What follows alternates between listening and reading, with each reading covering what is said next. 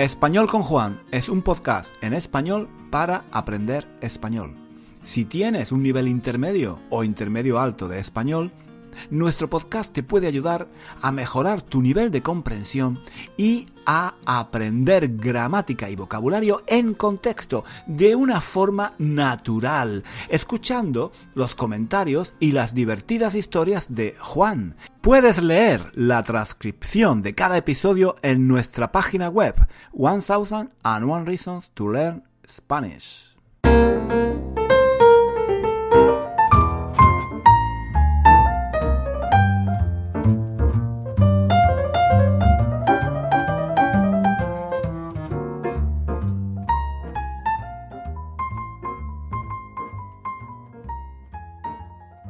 Al final de. Mm, al final de los años 70, cuando. Cuando Franco llevaba ya varios años muerto, todo el mundo hablaba de política. a algunos, a, los más viejos, eso les daba un poco de miedo. Como, como a mi vecina Loreto, que, vivía sola y debía de tener unos 70 o 75 años. Quizás más o quizás menos, no estoy... Em, no, estoy seguro. Yo todavía era muy niño y no, y no, sabía calcular la edad de la gente con mucha precisión. Y, igual, no, igual no pasaba de los 50 y, a, mí me parecía más vieja que, que Matusalén. Vete tú a saber. En cualquier caso, eh, eh, siempre, siempre que se cruzaba conmigo por las escaleras, Loreto bajaba la voz y me decía, tú, tú no te metas en política, niño, tú no te metas en política, escucha, escucha y calla, escucha y calla, pero no digas nada, no digas nada, nunca se sabe quién puede estar escuchando.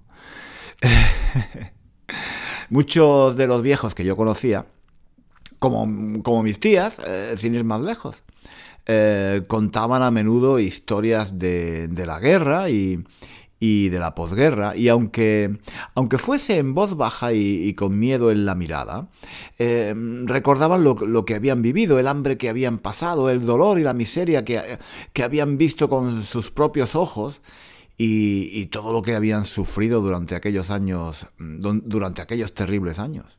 A pesar de que Franco había muerto el 20 de noviembre de 1975, una fecha que, que ningún español que vivió aquellos días jamás olvidará, años después, incluso en los 80, muchos viejos todavía desconfiaban de la política y de los políticos. No se fiaban de nada ni de nadie y, y a menudo bajaban la voz para, para contar sus recuerdos, sus recuerdos más dolorosos. Ellos, los viejos de entonces, los viejos de los años 70 y 80, sabían que, que muchas personas inocentes habían sido eh, fusiladas en la tapia de un cementerio o en, o en la cuneta de cualquier carretera porque, porque alguien las había denunciado a la Guardia Civil o a la Falange, a veces solo por venganza personal, por rencillas familiares o, o simplemente por envidia. Y los rojos, los rojos aún peor que los falangistas, me, me susurró un día Loreto, mirándome con los ojos desencajados y echándome en la cara su repugnante aliento con, con, olor a aguardiente. Al cura de mi pueblo. Los rojos lo metieron preso en la cárcel de la modelo en Madrid y le hicieron perrerías durante una semana. Cuando se aburrieron de torturar al pobre hombre, que era un, que era un pedazo de pan, los milicianos le cortaron la cabeza y se pusieron a jugar al fútbol con ella y a darle patadas como si fuera una pelota. Eh, yo yo miré a mi vecina espantado. estábamos los dos solos en las escaleras. Ella subía y yo bajaba. Me quedé me quedé callado, no sabía qué hacer ni qué decir. Y por si eso fuera poco, continuó ella, obligaron a la madre del cura y a su hermana a estar allí, en el patio de la cárcel, mirando cómo los rojos jugaban al fútbol con la cabeza de su hijo y de su hermano. Yo, yo debía de tener entonces unos 11 o 12 años y, me parecía que la vieja me estaba contando una escena de una película de miedo, como, como aquellas historias para no dormir que, que ponían en la tele por la noche y, y, que a mí de niño nunca, nunca me dejaban ver para, para que no me dieran pesadillas. A mí, a mí me lo contó mi prima, que conocía a una de las sobrinas del cura, siguió, siguió diciendo la vieja. Me contó que mientras los rojos se divertían jugando al fútbol en el patio de la cárcel con la cabeza del cura, su madre y su hermana tenían que estar allí mirando y que los pelos de la cabeza del pobre hombre les caían a las dos mujeres cada vez que los rojos le daban una patada. Han pasado muchos años desde, desde aquella escena en las escaleras de mi casa y sinceramente yo no estoy nada seguro de si había algo de verdad en lo que me contó Loreto aquel día. Quizás era una patraña, una patraña que se, que se había inventado para impresionarme, o tal vez ella misma se creía realmente eh, lo que me estaba contando. Eh, no lo sé. La verdad es que la, pobre. La pobre no debía de estar muy bien en sus cabales. De todas formas, hace poco. Hace poco leí algo que hizo que me volviese a acordar de, mi vieja vecina. Resulta que en agosto del año 1936, tan solo unas semanas después del alzamiento militar contra la República, en la cárcel modelo de Madrid, que, todavía estaba en manos del gobierno republicano, se produjo una matanza de militares y de políticos de derechas, eh, que habían sido hechos prisioneros por su apoyo a los, a los sublevados. Yo, yo todavía no sé qué fue eh, lo que le pasó al cura del pueblo de Loreto en la cárcel modelo de Madrid. Lo que sí sé es que la noche después de que Loreto me contara aquella terrorífica historia, me costó mucho conciliar el sueño. Con estos recuerdos todavía frescos en, la memoria, mm, no era, no era de extrañar que los más viejos, los que, los que habían vivido de cerca la guerra y la posguerra, mm, tuvieran miedo y, y sintieran aprensión hacia la política. A pesar de todo, en la segunda mitad de los años 70 estábamos viviendo unos momentos decisivos en la historia de España. La historia estaba cambiando delante de nuestros ojos y era inevitable interesarse por lo que estaba pasando. Eh, era inevitable incluso para mí, que todavía era apenas un niño y no me enteraba de nada. Para mí, el cambio más grande era que, que antes teníamos a Franco, que antes teníamos a Franco hasta en la sopa, en, la tele, en el nodo, en, la cara de las pesetas, en los sellos. Y ahora teníamos al rey. ¿Quién era el rey? Para mí, un chaval de 11 o 12 años, el rey era simplemente un tipo un poco soso, sin carisma, que hacía discursos aburridos en la televisión, que no se entendían nada. Franco mm, me caía mucho mejor para, la mayoría de los españoles, y, esto lo he aprendido después, leyendo, leyendo libros de historia, para la mayoría de los españoles parece que en los primeros días de su reinado, em, Juan Carlos I era todavía una incógnita y nadie, nadie se fiaba totalmente de él. No estaba claro qué camino iba a tomar tras la muerte de Franco. ¿Continuaría con la dictadura? ¿Se convertiría él también en un dictador?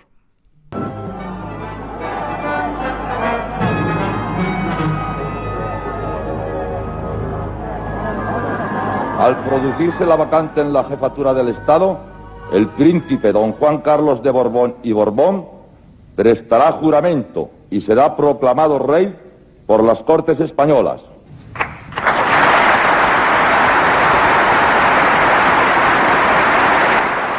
Franco acaba de morir, pero el luto oficial se levanta aquel día por unas horas para que el sucesor de Franco sea proclamado rey de España una vez haya cumplido lo dispuesto en la ley de sucesión del régimen. Señor, juráis por Dios y sobre los santos evangelios cumplir y hacer cumplir las leyes fundamentales del reino y guardar lealtad a los principios que informan el movimiento nacional? Juro por Dios y sobre los santos evangelios cumplir y hacer cumplir las leyes fundamentales del reino y guardar lealtad a los principios que informan el movimiento nacional. Si así lo hiciereis, que Dios os lo premie, y si no, que os lo demande.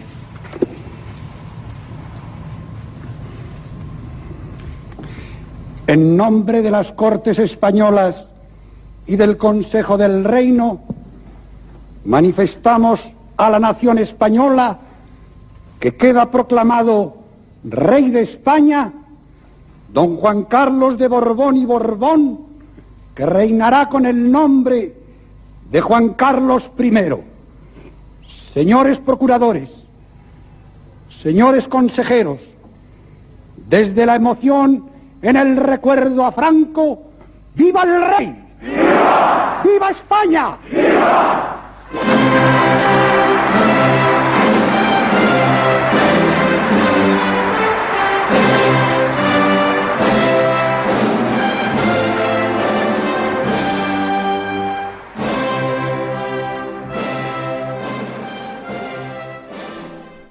Como digo, el joven rey no inspiraba mucha confianza a nadie. Aunque había jurado ser leal al caudillo y a los principios del movimiento nacional, el partido único que gobernaba España durante la dictadura, los franquistas no estaban muy seguros de que Juan Carlos I fuese un fiel continuador de la obra de Franco y no se fiaban totalmente de él. A menudo había mostrado su admiración y su gratitud hacia el generalísimo, sí, pero en realidad era una incógnita y, nadie sabía cuáles eran sus verdaderas intenciones. Una figura excepcional entra en la historia. El nombre de Francisco Franco será ya un jalón del acontecer español y un hito al que será imposible dejar de referirse para entender la clave de nuestra vida política contemporánea. Con respeto y gratitud quiero recordar la figura de quien durante tantos años asumió la pesada responsabilidad de conducir la gobernación del Estado. Este es el párrafo más aplaudido de un discurso fundamentalmente moderado que no inquieta a los continuistas, pero sí desalienta a la oposición democrática. La oposición democrática, por su parte, tampoco, tampoco se fiaba del rey y no, y no le daba ningún crédito. Había sido nombrado a dedo por el dictador como su sucesor. Era, era el, heredero político de Franco. Y, y nada bueno podía esperarse de él. El dictador había muerto en 1975, sí, pero la dictadura la, dictadura no, la dictadura continuaba viva. Todas las miradas se posan en ese instante sobre don Juan Carlos de Borbón, tratando de escrutar sus intenciones políticas para un futuro del que solo se sabe una cosa, que será difícil.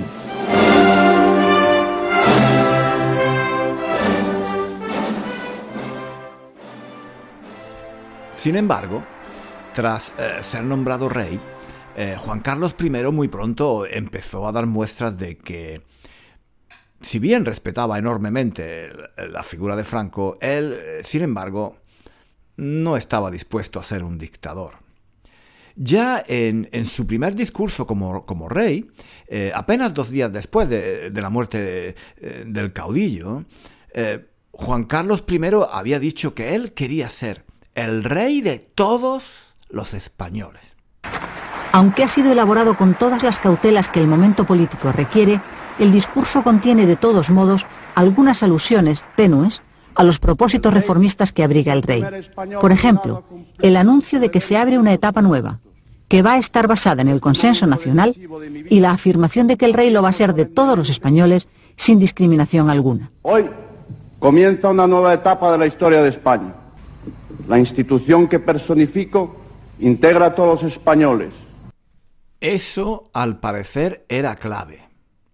Yo, claro, todavía, todavía era muy niño y no me enteraba de nada. Cuando el rey salía en la tele, me aburría como una ostra y, no entendía ni papa de lo que decía. Pero recuerdo, recuerdo que don Francisco, el profe de historia, mm, nos lo explicó en clase.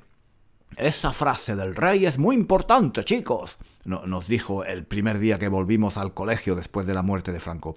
Esa frase va a cambiar la historia de España para siempre. Yo entonces no entendí muy bien lo que don Francisco quería decir. A mí, a mí me parecía obvio, me parecía obvio que el rey fuese el rey de todos los españoles, y no entendía qué, tenía, qué tenía de especial aquella frase. Tuvieron que pasar algunos años para que yo llegara a comprender toda la importancia de lo que había dicho Juan Carlos I en su, en su discurso de proclamación como rey de España. Aunque a muchos en aquellos momentos les pasaron desapercibidas, las primeras palabras del rey diciendo que él quería ser el rey de todos los españoles eran un guiño, una señal que anunciaba cuáles eran sus intenciones.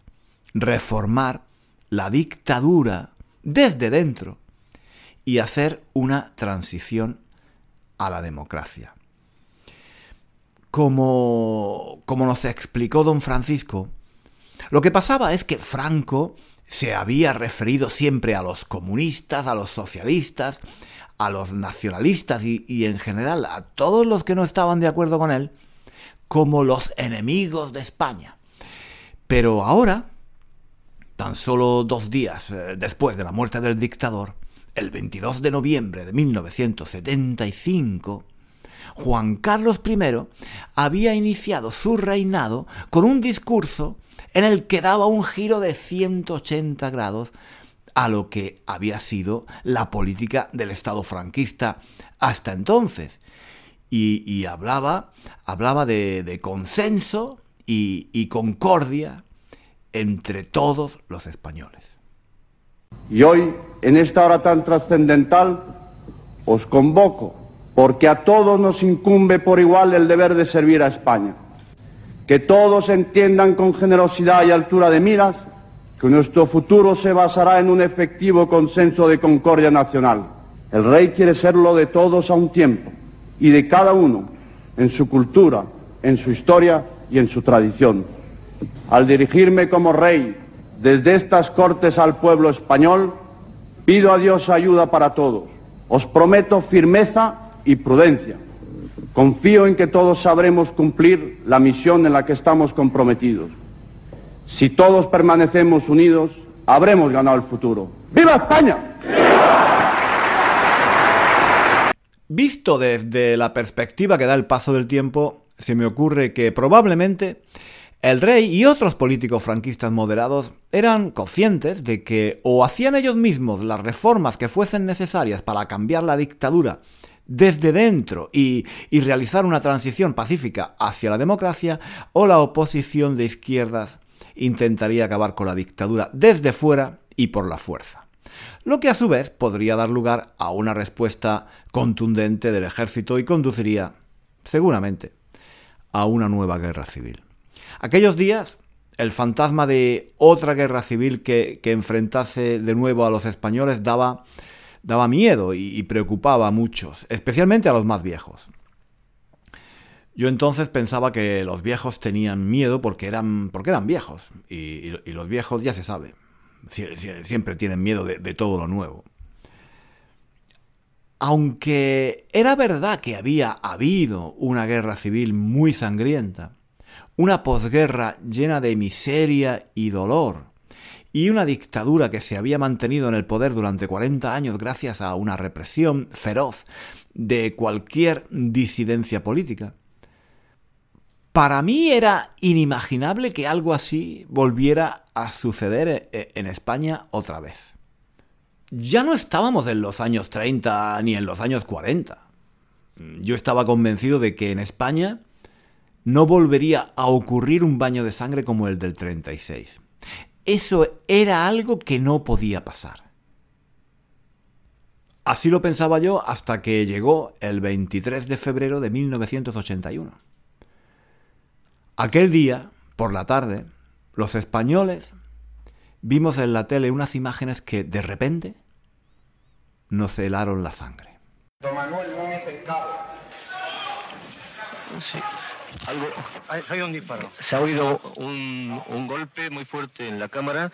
La, la, Guardia Civil entra en el Congreso de los Diputados. Hay un, un teniente coronel que con una pistola sube hacia la tribuna, apunta es un guardia civil, está apuntando con la pistola, está apuntando al presidente del Congreso de los Diputados con la pistola y vemos cómo, cómo, cuidado, la policía, la policía. No podemos emitir más porque nos están apuntando con la policía. Llevan, llevan metralletas.